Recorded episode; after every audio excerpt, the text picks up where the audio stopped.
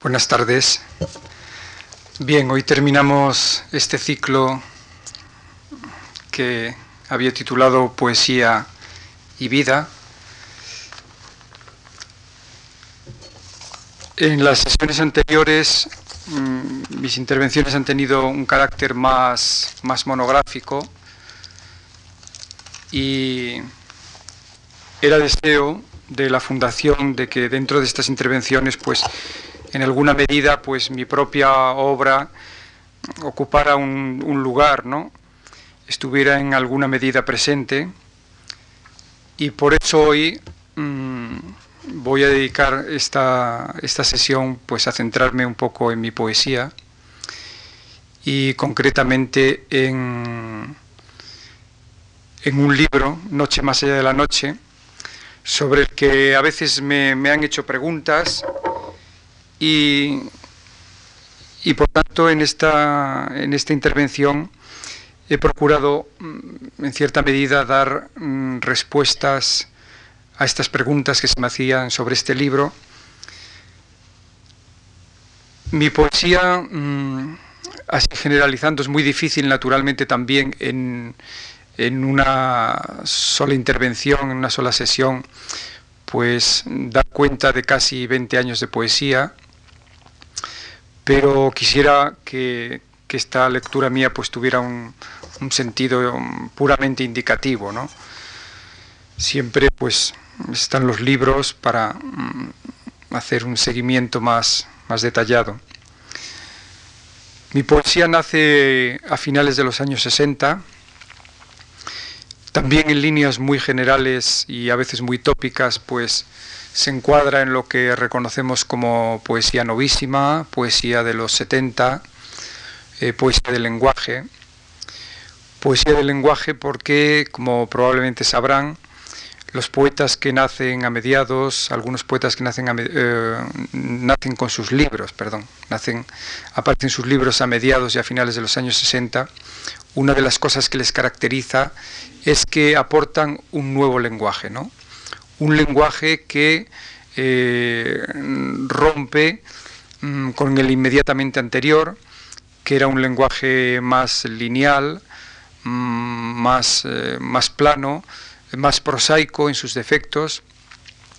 Esto en cuanto a la forma, en cuanto al contenido, pues todavía eh, estaba muy presente lo que entendíamos por y lo que entendemos por poesía social, una poesía que en fin se comprende y que, entonces se comprendía y que era necesaria dados eh, en fin la situación política que, se vivía ¿no? la poesía pues era una de las formas eh, que estaba al alcance del escritor del creador para eh, testimoniar testimoniar sobre la realidad presente hoy día pues con la llegada de la democracia creo ya de esto hablaba un poco el martes pasado, eh, en fin, tenemos un parlamento y, el proceso lógico para dar salida a los problemas, para dar salida a las inquietudes de carácter social, pues es el parlamento y, las urnas, ¿no?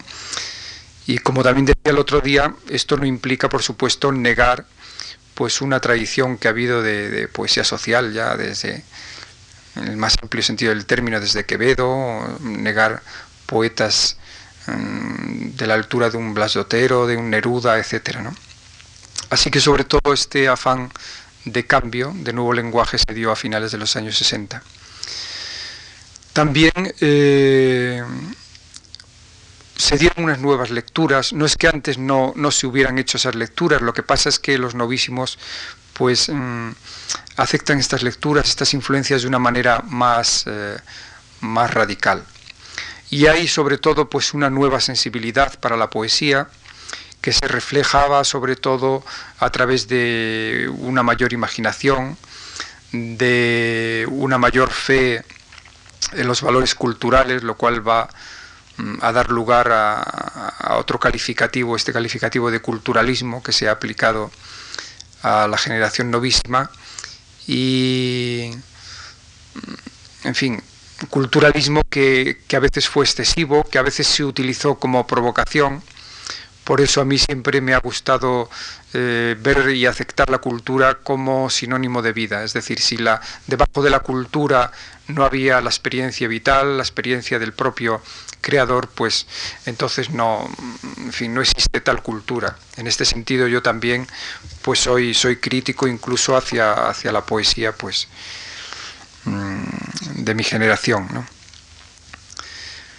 Hay algunas cosas que la crítica ha señalado que me distinguen, no sé si para bien o para mal, de, del grupo.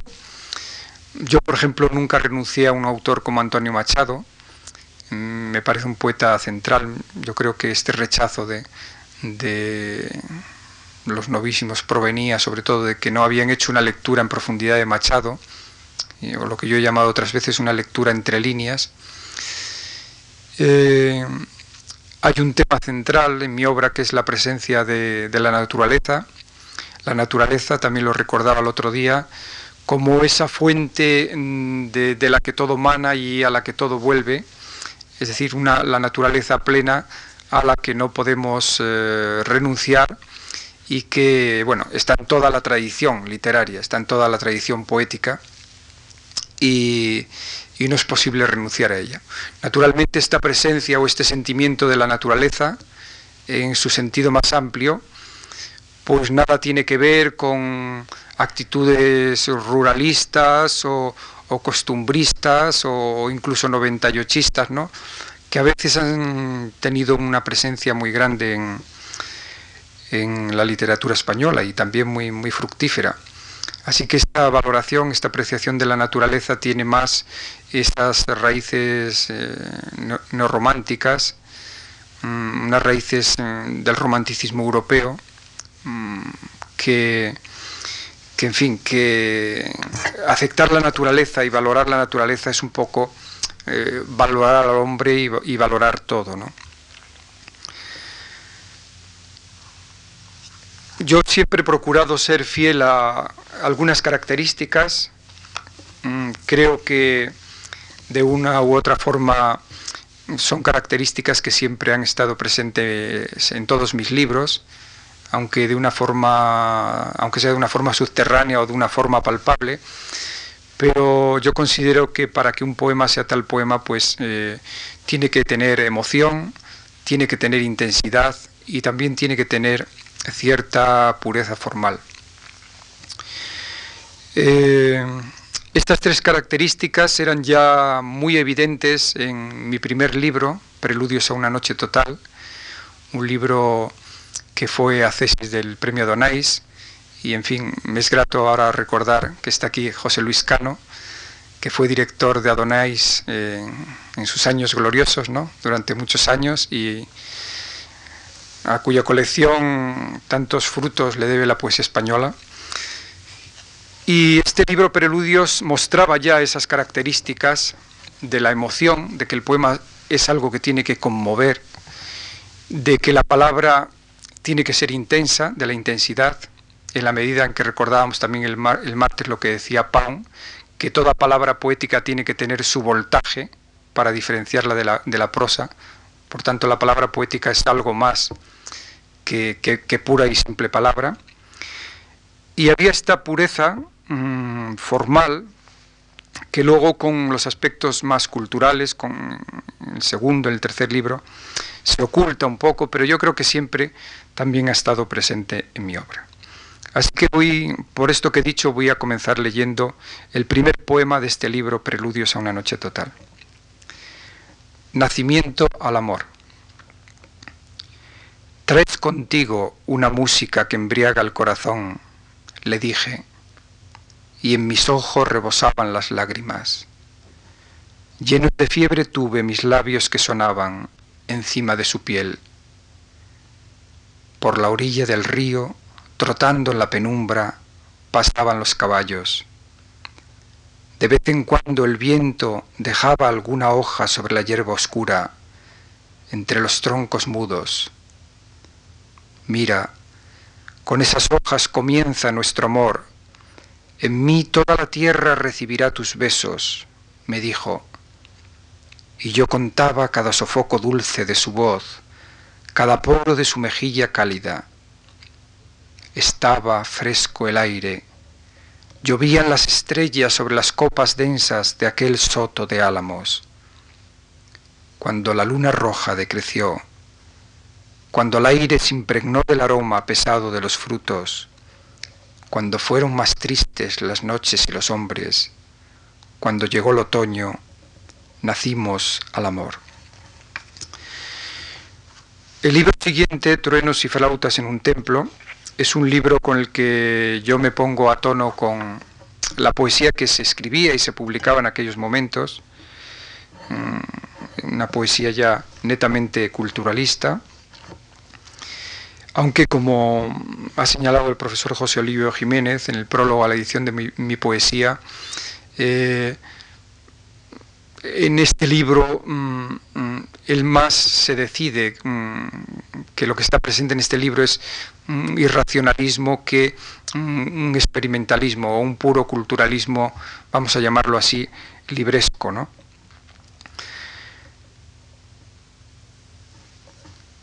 Y tras, preludio, eh, perdón, tras truenos y flautas en un templo llega el que acaso es más amado y conocido de mis libros, Sepulcro en Tarquinia, es un libro que escribí en Italia y en él hay mm, dos partes, el libro tiene cuatro partes, pero eh, tiene en realidad dos partes muy diferenciadas. Hay siempre una contraposición de, mundos, eh, por un lado el mundo italiano y por otro lado ese mundo de, mm, de la España interior y concretamente de, de los montes galaico-leoneses de mi tierra, del noroeste, que también fueron muy romanizados. Pero sobre todo hay una contraposición, una lucha de símbolos. Por una parte tenemos la luz mm, de oro de, estos poemas italianos y por otro lado la luz negra de que se habla en los poemas últimos. Aparece este sepulcro mm, pagano, que es el sepulcro etrusco, que, da, que aparece en el largo poema que da título al libro. Aparece en uno de los poemas finales el sepulcro del noroeste, el sepulcro del apóstol de Santiago. Y aparecen los nombres propios, estos nombres propios que tanto han inquietado a algunos críticos y de los que tanto, pues, a decir verdad, se, ha abusado. Por eso yo al recordar, por ejemplo, este poema que voy a leer ahora, el poema que, he escrito sobre Casanova, pues tengo que decir que en realidad el tema de este, de este poema no es un tema específicamente cultural, mm, no estoy hablando solo de Casanova, sino que este poema pues revela eh, al ser humano en los últimos años de su vida, es decir, que puede ser un poema sobre cualquier eh, persona que ha vivido y como en el caso de Casanova que ha vivido mucho, y entonces el mismo autor eh, hace una reflexión, hace una meditación desde la caducidad. El poema lleva el título completo, ya como Casanova acepta el cargo de bibliotecario que le ofrece en Bohemia al conde de Walstein. Casanova se dirige a su señor, al conde de Walstein, y dice así, Escuchadme, señor, tengo los miembros tristes, con la Revolución Francesa van muriendo mis escasos amigos, miradme, He recorrido los países del mundo, las cárceles del mundo, los lechos, los jardines, los mares, los conventos, y he visto que no aceptan mi buena voluntad. Fui abad entre los muros de Roma y era hermoso ser soldado en las noches ardientes de Corfú. A veces he sonado un poco el violín y vos sabéis, Señor, cómo trema Venecia con la música y arden las islas y las cúpulas. Escuchadme, Señor. De Madrid a Moscú he viajado en vano. Me persiguen los lobos del santo oficio. Llevo un huracán de lenguas detrás de mi persona, de lenguas venenosas. Y yo solo deseo salvar mi claridad, sonreír a la luz de cada nuevo día, mostrar mi firme horror a todo lo que muere. Señor, aquí me quedo en vuestra biblioteca, traduzco a Homero, escribo de mis días de entonces, sueño con los serrallos azules de Estambul. Este libro tenía en la parte central un poema muy largo, que naturalmente no les voy a leer, un poema en el que yo intentaba eh, deshacer un poco los límites del poema. Creo que a veces es un proyecto que tenemos todos los poetas, es decir, que el poema sea algo más que poema, que el poema no se someta a la forma, que en definitiva el poema acabe siendo como una atmósfera, ¿no? Y por eso quizá he suprimido alguna puntuación, he suprimido las mayúsculas, y a lo largo de los 350 versos que tiene el poema, pues en todo momento, sobre todo, se mantiene esa atmósfera entre la realidad y el sueño, que es la que, por ejemplo, denota el comienzo del, del poema que les voy a leer. Se abrieron las cancelas de la noche, salieron los caballos a la noche, campo de hielos, de astros, de violines.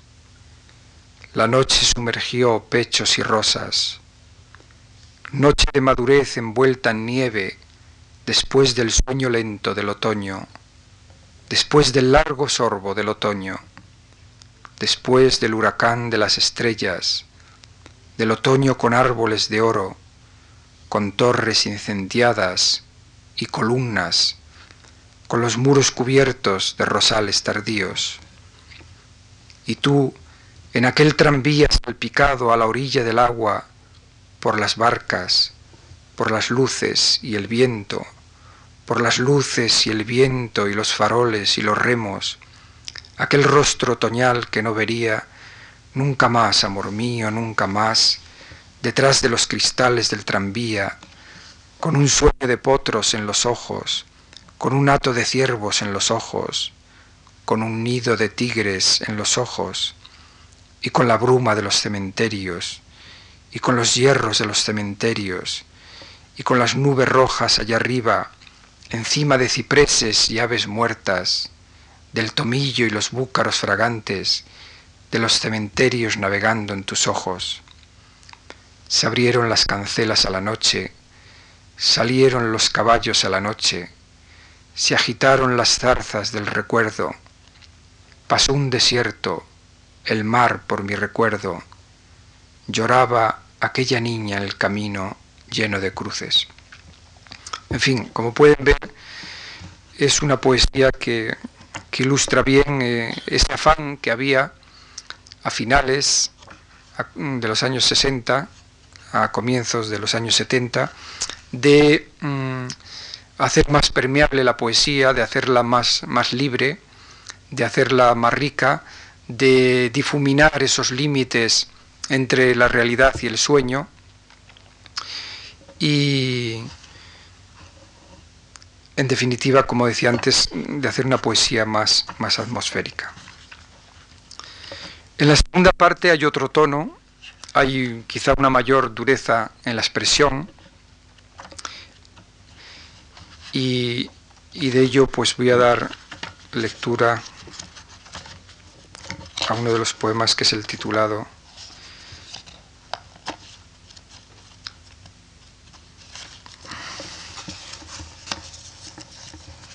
conseguido un libro que no está abierto todavía, no es el mío.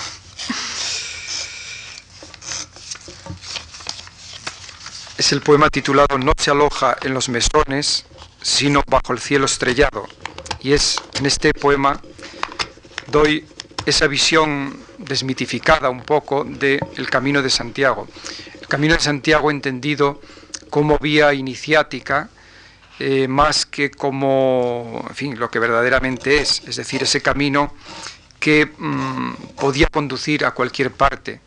Termina el, poema diciendo la luz o, la negrura del sepulcro. Todos sabemos lo que supone, lo que suponía viajar en aquella época, hacer aquellos viajes en los que podía pasar de todo y en los que al final, pues, incluso en esa luz o esa negrura del sepulcro podía, eh, en fin, irle la vida al viajero. ¿no? No se alojan los mesones sino bajo el cielo estrellado. Cabalgaban bajo la Vía Láctea, pues sólo de fiar son las estrellas en los siglos oscuros. Cabalgaban y aquí, junto a estos sotos, bendecían los trinos y las fuentes, el ocio se tornaba en oración porque lo impenetrable comenzaba tras los primeros montes.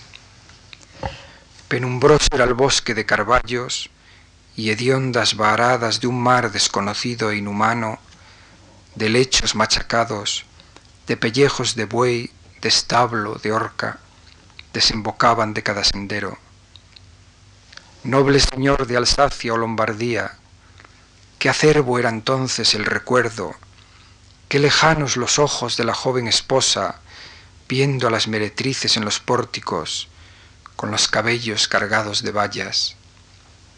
El milagro brotaba del callado, de las tocas de encaje de los búlgaros, de las campanas, y se convertía en sangre el agua de los monasterios. El milagro espantaba al cazador, envenenaba al ciego la salmodia, enervaba a los potros en los vados. Cuanto con ansia se soñó algún día, mirando el vino de los jarros rotos, mordisqueando el mendrugo de centeno, ahora era un misterio inextricable. Caballeros de Dios se amedrentaban al ver las torres y elevarse el mar sobre la línea de los horizontes. Pálidos como el alba, unos enloquecían, mientras otros, con horror y con dudas, presentían la luz o la negrura del sepulcro. Así que hay ese primer momento de poesía de la emoción, de la intensidad, de la pureza. Hay ese segundo momento de una poesía, para entendernos enseguida, puramente, plenamente culturalista, de referencias culturales aunque ya digo que siempre mm, creo que con la presencia de, esas características a que antes aludía, y luego a partir de Astrolabio, mi poesía evoluciona hacia una mayor reflexión, creo que también esto es una constante en los poetas de, mi generación, que van desde un tono más retórico, más formal, hacia una poesía más meditativa, más reflexiva, y también esto sucede en mi caso. Primero en un libro Transición, que es Astrolabio, y luego en Noche más allá de la noche, sobre el cual pues eh, quería eh, aclararles algunas cosas y eh, hacer una lectura un poco más detenida. Como ya he escrito en alguna ocasión, pues este libro tiene varias lecturas puede ser leído como un solo y único poema de mil versos alejandrinos y también pues puede ser leído en todos y en cada uno de sus cantos. Comencé a escribir el libro con cierta confusión y luego poco a poco mm, se fue haciendo un poco la luz. Comencé con aquel primer verso, mm, en fin, que Antonio Gallego ha recordado también en un artículo recientemente, oscuro oboe de bruma, cómo sepulta el mar tu solemne sonido que despierta a los muertos. Es como un verso que se repite al final, tiene su ritornelo. Hay estas dos lecturas, el libro poema y el libro en cada uno de sus cantos, y hay un tema que está presente ya desde el primero de los cantos, que es el tema de, lo recordaba creo en alguna de las conferencias de estos días atrás, el tema del espacio fundacional, que es una, una expresión acuñada por Mircea Eliade en su libro Lo Sagrado y lo Profano. Me refiero a ese espacio, pues generalmente puro, normalmente en medio de la naturaleza, incontaminado, pues en el cual el hombre hace sus preguntas, ¿no? Hace sus preguntas y sus reflexiones. Son preguntas de siempre, pero mm, de las que no podemos, mm, no podemos desprendernos. Es decir, el hombre de hoy y probablemente el del siglo XXI todavía seguirá haciéndose esas preguntas de siempre. Es un espacio, como digo, en el que no hay grandes referencias culturales o preconcebidas que condicionen esa contemplación y tampoco suele haber en ese espacio pues elementos, cosas, incluso personas o vivencias que distraigan la atención.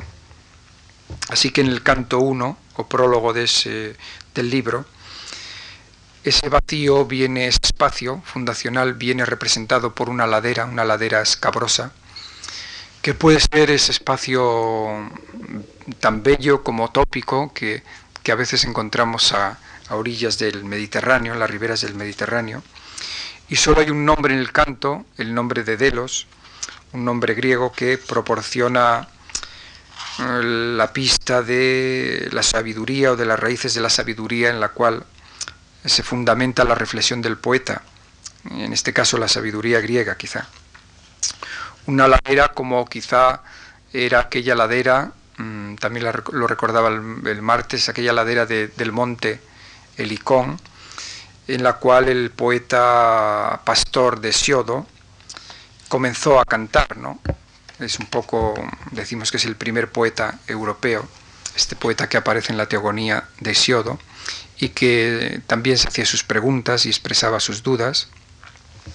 Así que voy a leer este primer canto de Noche más allá de la noche, en el cual pues el poeta simplemente contempla y sin más busca un poco la dormidera de la, de la ensoñación, del sueño, para anular el dolor. ¿no?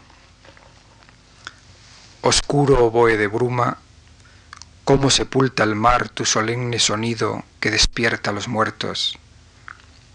Aquí en esta ladera que cubre el olivar, sangre y labio repiten musicales conciertos la ladera y sus soles que maduran los vinos, la tensión del azul volcado de los cielos, armonía y vacío en espacios divinos, horror al más allá, tras las costas de Delos, perdición, extravío de las horas oscuras del corazón, que sueña en la luz otros mundos, mientras la boca va desgranando las puras notas del arte mortal, en los hondos, inmundos socavones del mal.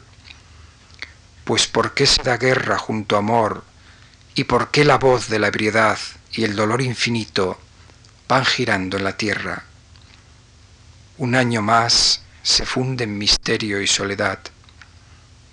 Y sin embargo tú, estrella de la tarde, ves llegar el final, los bordes del ocaso.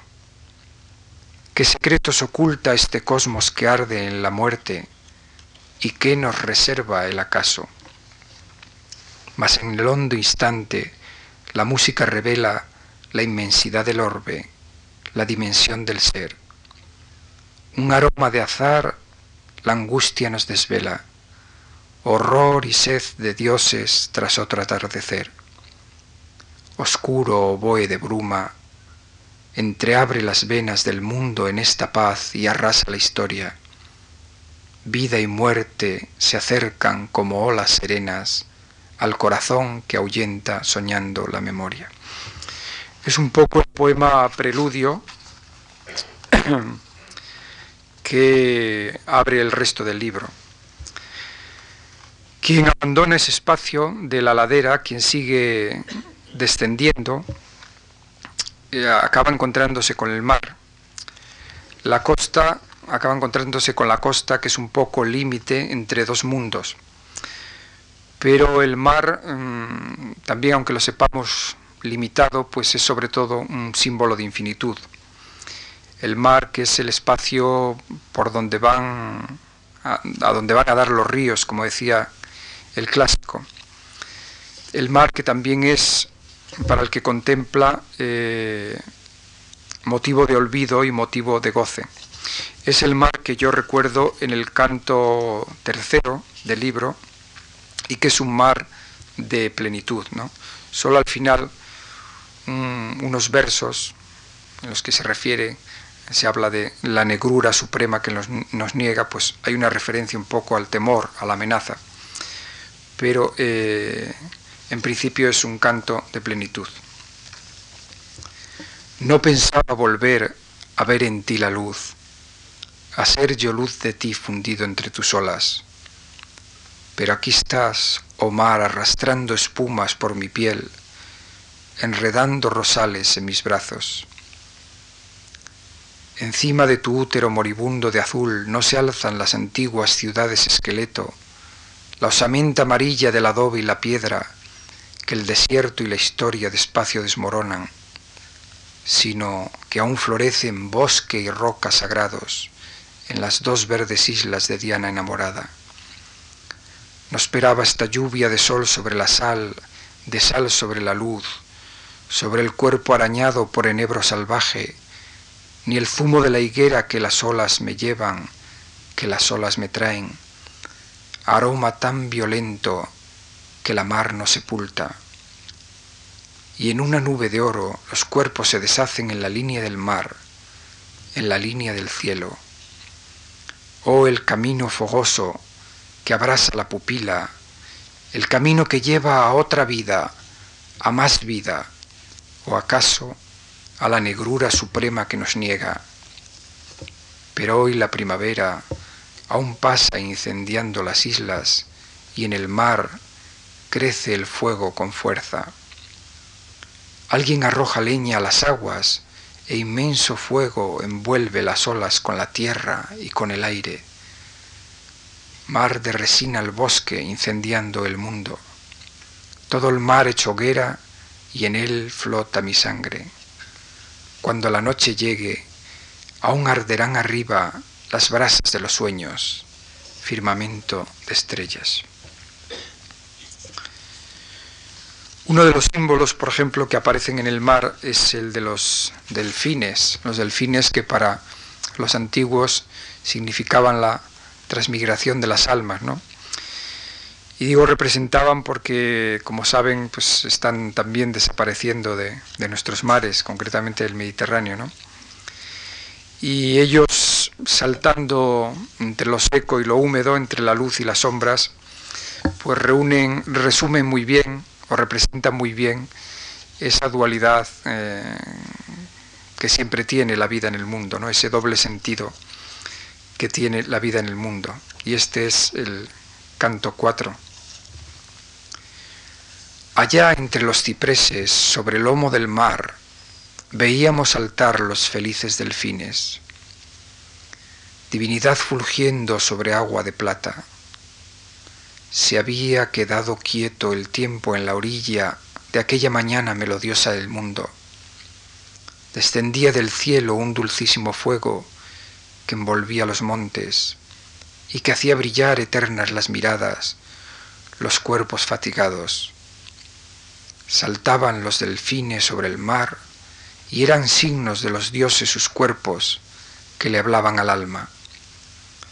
Venía un aroma de algas en las rocas, presencia de lo negro, esencia de la hondura. Suavísimamente crepitaba el pinar tras nosotros, pasaba al oído su música de vibraciones leves, de apagados murmullos. El aire penetraba hasta la misma médula de los huesos y hacía arder muy levemente en el centro del pecho una hoguera de música. Y como los delfines, saltaban de la mente nuestros mejores sueños del amor de otros días, brasas de las cenizas. Saltaban los delfines, pero nos fuimos sin desvelar el mensaje de sus cuerpos de luz. Leíamos la luz y al leerla gozábamos de suma perfección, sin que se revelase el secreto inmortal, divino de la hora. Seguimos el camino por los montes en llamas. Los delfines saltaban encima de la muerte. En, este, en estos espacios fundacionales, sean terrestres o, marinos, el ser humano no solo hace preguntas, también eh, duda, ¿no? Y acaba tomando a veces posesión de este espacio y para tomar posesión de este espacio tiene que, dejar alguna de sus obras. Entonces, en este sentido, la arquitectura tiene este sentido fundacional por excelencia. Yo el tema del, templo lo, he tocado en varios poemas, el templo pagano el templo cristiano, ese templo en el que, como decía María Zambrano, es el lugar sagrado mm, inicial. El templo levantado el templo en ruina, porque también, como ha señalado María Zambrano, hasta mm, una ruina, hasta la misma ruina, guarda la impronta de la divinidad. El templo de que hablo en el canto 9, no, no lo nombro, pero perfectamente podría ser el Partenón ateniense. Seguramente mm, algunos de ustedes habrán sentido esa sensación que, yo sentí eh, la primera vez que en un mediodía de, verano pues eh, ascendí al Partenón y entonces eh, uno sí va esperándose algo excepcional, pero de repente se encuentra con esta masa de, de mármol, ¿no? y entonces eh, la impresión es, muy viva. He citado antes a María Zambrano, yo le dediqué a ella este poema, porque mm, creo que trata un tema que, que, ella ha sabido ver también, que ella ha estudiado, y, y en fin, mantuvimos una conversación en una ocasión, a raíz de haberle dedicado yo este poema, que dice así. Confirmación de que algo divino hay en nosotros fue el verte y comprobar que no eras glosario de la historia o una lección de arquitectura, sino la geometría del alma, un soberbio torbellino de mármol en el centro del mundo. Por ti renunció el hombre a vagar por el Ponto y abandonó las islas de Caliso y sus ninfas, dirigiendo las naves a tu faro de nieve. Arrastró a la locura a su mente, que luego vagaba extraviada entre los sacros pórticos de Pidauro, locura sombreada por laureles. De ti brota armonía que genera la música. En ti nacen los números que explican los símbolos. Fue como ir ascendiendo de un mar de culpa y miedo hasta el sol que abrasaba el dolor de mi noche. Y allá arriba ardía en luz de oro el mundo, los siglos que han sido y aquellos que serán.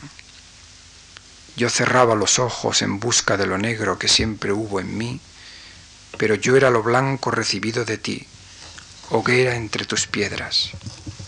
Y perdí la noción de cuanto había sido, y perdí el sentido asomado a la cima del límite, ha sido un conocimiento que como tú quemaba, astro caído, sed del tiempo en la hora inmortal de mi hora. Cerraba y abría mis ojos comprendiendo la cristalización de los dioses, el templo, la ruina de la luz, la tumba de la luz. No he dicho que este libro, mm, entre otras cosas, sobre todo cuando comencé a escribirlo, pretendía recoger una serie de, de momentos mm, del espíritu humano, de la civilización humana. Eh, aquí aparece el mundo griego, está muy presente en general todo el mundo latino, pero también aparece el mundo italiano, incluso eh, momentos ya no, no, de carácter histórico, sino momentos decisivos del espíritu universal, ¿no? como el romanticismo, el siglo de las luces, la mística. El otro día terminaba la conferencia de Fray Luis leyéndoles aquel poema. Y de esta primera etapa, de estos primeros poemas que nacieron, es también prueba eh, esta visión que yo doy de la destrucción de Pompeya, un tema muy, muy clásico eh, y que quiere ser fiel eh, no solo a la ruina, sino al sentido de ruina, sino a, la vida, ¿no? a ese sentido de mm, que decía María Zambrano de que la ruina era algo, algo fértil, ¿no? algo que todavía tiene sentido. Y esto sobre todo lo podemos apreciar visitando Pompeya, ¿no? Más allá de las ruinas, pues allí ha quedado algo más que vida, ¿no? Lo mismo eh, pensó eh, eh, Freud, ¿no? Cuando visitó Pompeya y escribió un ensayo sobre un friso. en fin, hay este sentido fértil de la ruina. Y aquí he querido describir ese momento de la destrucción de la ciudad. El cielo está un azul, mas ya humea el Vesubio tras los mínimos huertos sembrados de jilgueros. Tiene la tierra fiebre de ese espeso sol rubio que enardece las sangres y filtran limoneros. Está firme aún el mármol, y seguros los besos en los besos se sacian de bocas prodigiosas.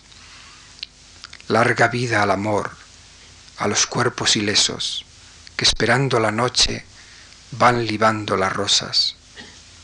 Despacio, muy despacio, la luz última arde en el agua que tiembla en el estanque umbroso. Luego, un gran silencio va batiendo la tarde, va arrastrando los cuerpos hacia el mar tenebroso. Tiembla también la vela en los ojos del sabio que acaba un manuscrito y en sus copas en su copa el vino luctuoso reposa y espera su labio el pozo del veneno que lo hará ser divino. De unos huyen las naves, de otros restan hundidas las manos en el oro fugaz, con vano empeño. Se van quienes aún forjan ilusiones perdidas, se quedan los beodos por la pasión y el sueño.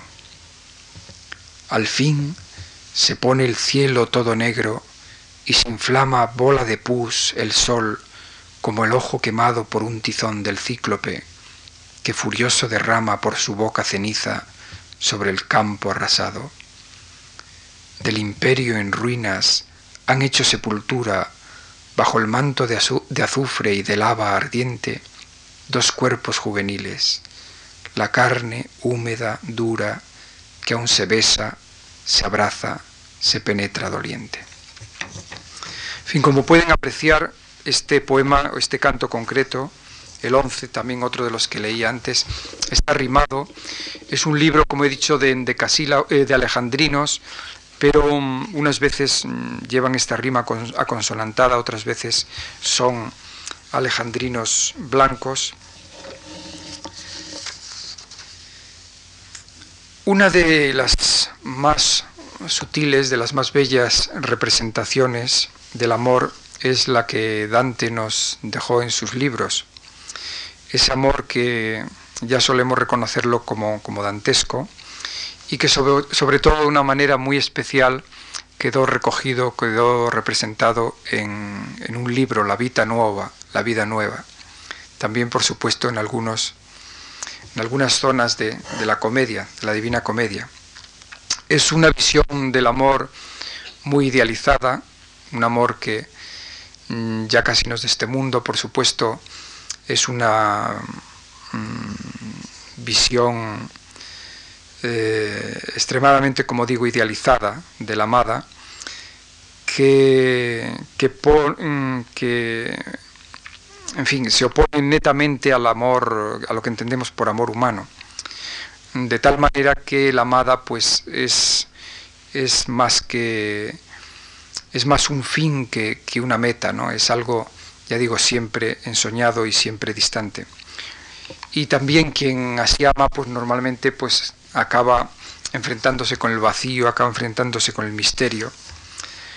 Se suele pedir ayuda a la razón, pero la razón eh, como bien ha señalado Jung, no sirve para lograr lo misterioso, para desvelar lo misterioso. Así que yo escribí un poco como homenaje a Dante este canto. Aún recuerda muy bien que cuando apareció por vez primera ya no pudo olvidarla. Transcurrieron después de ello muchos días, viendo cómo su espíritu natural se alteraba. y oyó que iban diciendo de él, ved cómo aquella ha ido destruyendo la persona de éste. Viajó algún tiempo y luego a su regreso se puso a buscarla, pero le fue negada la ventura de verla y volvió el dolor. Siguióse divulgando entre toda la gente su historia y sus versos, hasta que cierto día acaeció que estando pensativo en su casa, después de que sus ojos hubieran llorado, ella apareció ante él y se acercó con compasivo y pálido rostro, como de amor. Contra aquella visión poderosa pidió ayuda a la razón. Ambos vagaron luego durante algún tiempo por un hermoso valle donde hubo infinita serenidad, dulzuras pero al mismo tiempo había en sus almas una lucha terrible y como dolorosa. Más tarde sucedieron y vio algunas cosas que pronto le llevaron a no pensar en ella. Solo puedo deciros que había puesto sus pies en ese espacio extremo de esta vida nuestra, más allá del que nadie puede arriesgarse a ir si previamente quiere seguir siendo humano si previamente tiene intención de volver. Es como digo, una visión de ese amor idealizado y también un homenaje a Dante. Este canto concretamente es de una gran sencillez, una gran simplicidad, eh, hasta el extremo de que tiene más bien el tono pues, de, de un poema en prosa, ¿no? y que puede ser leído como si de una prosa se trataba.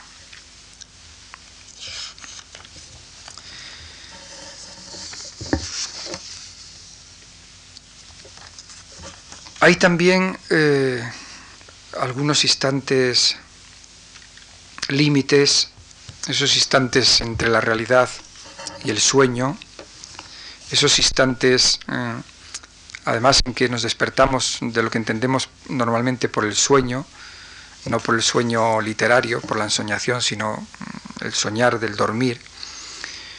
Y a veces sentimos ese paso de, ya digo, de, un mundo perdido, de un mundo ensoñado, de un, sueño dulce, a, la realidad, ¿no? a la realidad que los ojos ven. Y este es un poco el motivo del canto 21, es ese momento del el despertar. Ya me van despertando una sombra de pájaros, invade silenciosa mi cuerpo adormecido, mas la mente aún se halla muy lejos del jardín, beoda está del sueño, del otro que yo he sido, aunque ya la frescura de la tarde se posa armoniosa en mis miembros, y si abriera un poco los ojos dulcemente allá arriba, en el cielo nocturnamente azul, vería una corona de nubes encendidas, trenzadas con un ramo de aves casi quietas. No despierto, retorno del que ha sido al que soy, de lo insondable al mundo, del sueño a lo real, de otro intenso ocaso derrotado en mi cuerpo. Y siendo yo de nuevo, en parte aún me habita espíritu divino, fiebre de sin razón y extravío, fogoso y ameno valle plácido que alucina el dolor la sombra va invadiendo muy despacio mi cuerpo y en él y en la azotea caen los primeros astros. En las venas se va desangrando un Dios que trasvasa su sangre a otra carne mortal. En las venas se va desangrando el Dios que acaso he sido en sueños, porque nada recuerdo, a no ser esta lanza de gozo que aún está clavada en mi pecho, herida que no duele, pero que aún me impide alzarme en la penumbra como un torreón de sueños, como un árbol de sangre. Lentamente despierto mientras la noche va desangrando la luz del que he sido y del mundo. Hay un canto que a mí me gusta especialmente, que es el canto 26, que plantea el, tema de la libertad, de la libertad no entendida globalmente, de la libertad de, la sociedad, sino de la libertad interior del ser humano. Y yo en este canto he intentado reflejar esa ansiedad, pues a través de un poco de una imagen, de una semblanza de, de carácter rusoniano, ¿no? Así que también indirectamente eh, es un homenaje a, ese Rousseau de, de, los paseos en solitario, pero que, como decía antes al hablar de, del poema de Casanova, este es un, un hombre el que aparece en este, en este canto, que puede ser cual, cualquier hombre, ¿no? Cualquier hombre que en la soledad se reencuentra a sí mismo y que entonces eh, así transcurre pasear, ¿no? Ese hombre con casaca que regresa a su hogar, con un libro y con plantas, a través de la senda de un bosque umbroso, quiere instaurar también en, el, también en él, en el mundo, otro orden, el de lo natural. Ha jurado que nunca ni por las armas va a dejar de ser libre, que la razón será otro sol en la mente tenebrosa del hombre. En el centro del bosque, en el centro del mundo, ¿es el rey clamoroso de sí mismo o sólo una pieza a cazar, herida por los perros que escriben y que mienten contra él en las ciudades? Presiente en el aire el cristalino en el aire cristalino las nieves de otro invierno, os entrega la fiebre otoñal de la tierra, en las hojas corruptas, en las aves que regresando al sur le vacían el alma. La noche va cayendo y él prolonga el paseo silbando unas notas de ramó y pensando que jamás amarán la realidad sus nervios, que como Ovidio siempre le tendrán por un bárbaro, por la sola razón de que no le comprenden. Y quisiera dejar de ser un solitario, sentir seco un disparo en su sien yacanosa, pero se sabe parte de la naturaleza, y en ella goza paz infinita, secreta, y es sabio al decirse, mientras ve entre los árboles el humo de su hogar, las primeras estrellas. Pero ¿qué yugo pueden imponerle a un hombre que como yo no tiene necesidad de nada? En fin, como el, el orfismo y el pitagorismo han estado muy presentes a lo largo de, de las tres últimas intervenciones, como estas intervenciones han tenido también ese sentido musical, ese sentido de, de la palabra armónica. Quiero leer también el canto 27, que es un canto a la noche, un canto a los astros y en definitiva mm, un canto a, esta armonía musical en la que nos hemos venido deteniendo al hablar de los místicos, al hablar de María Zambrano. La noche que es concebida como una concordancia, como decía Fray Luis, como una concordancia de luces, de sonidos, de luces y sonidos de los que nace la armonía. Y en ese ámbito de la noche sobran casi todas las preguntas y quizá solo se hace una en, el canto, ¿no? esa pregunta y, y yo quién soy, esa pregunta que de nuevo nos lleva a, a, las preguntas de Leopardi que nos hacíamos el martes, las preguntas que se hacía el pastor de su poema, ¿no? ¿Y yo quién soy? Olvidaba el dolor y salía la noche. Alcor, mizar, estrellas clavadas en los huesos, guijarros de la luz en sombrías praderas, los infinitos hielos destrozados flotando en el inmenso mar de la más negra pez. ¿Y yo quién soy? pregunta en el centro del todo, un cuerpo que recuerda a la nada, materia deforme en el curso de un dolor que corrompe. Estrellas, mis estrellas, invisible fluido conduce hasta vosotras mi música, y la vuestra en mis venas revierte con fogosa crecida. Quiere el hombre subir allá arriba la roca de su dolor, lanzar desesperada flecha al mismo corazón del oscuro remoto. Grita en lo alto de un monte y ve cómo le caen en el rostro los bosques petrificados, lluvias de piedras negras, luces como cardos u ortigas. Estrellas, mis estrellas, tantas vidas están partidas, trituradas en vosotros.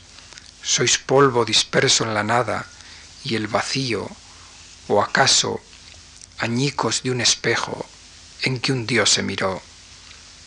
Aun así, se os siente como inmensa marea de intensísima música, sonido que nos hiere y al herir dulcifica misterioso el ser que se siente una parte del infinito cosmos. Por eso, la pregunta del hombre, ¿y yo quién soy? con la noche profunda se funde, es palabra arrojada y perdida en un pozo de música. Y voy a terminar con dos poemas. Mm, ya digo que como yo estos días he hablado mucho, mm, quisiera dejar un momento para que tuviéramos, quizás si hay alguna duda o tuviéramos algún un pequeño coloquio. Eh, este canto está dedicado a José Luis Cano, apareció reeditado recientemente en un homenaje que le han hecho a su tierra y como él está aquí hoy, pues en fin, quiero recordarlo otra vez. Es una visión de ese sur andaluz, eh, de ese sur de, de, las tres culturas, ¿no? que todavía en buena medida pues se mantiene allí y trasvasado un poco por, por mi propia experiencia y por mi propia contemplación, ¿no? Y dice así, mas siempre en la caverna de los siglos más negros se han quistado la luz, el placer armonioso. Al fondo de los páramos místicos, hacia el sur, brilla toda la vida, el verdor de Al-Ándalus. Yo entreví el paraíso sonámbulo de entonces, el espíritu libre en jardines sonoros. En estanques secretos remansados, el agua reflejaba el cielo, la verdad transparente. Cual narciso embebido, caí, caí en la fuente de las tardes intensas, entre el río y la sierra, mareado en florestas por aromas, por trinos, herido en la noche musical de unos ojos. Hasta el dolor estaba como purificado, pues no pesaba el cuerpo en los cañaverales, suspendido en un aura hechizada lunar que amansaba la sierra, cada nervio del mundo. Allí en un nocturno fui iniciado, cuando alguien fundió los dos sueños belicosos contrarios con que llegamos a esta vida, alguien encauzó en mí dos fuerzas hacia un mismo caudal. Revelación urdida poco a poco en crepúsculos entre, entre encinas y pinos, en ramos que pendían por el peso colmado, moribundo del fruto, tal la vida del hombre, madurez sentenciada. Nada más el perfume del azar, y a lo lejos, ensoñado en la urbe tumefacta, tras la fiebre de cobre de sus muros, oír y ver cómo ascendía la voz del almuecín, la palabra de Dios.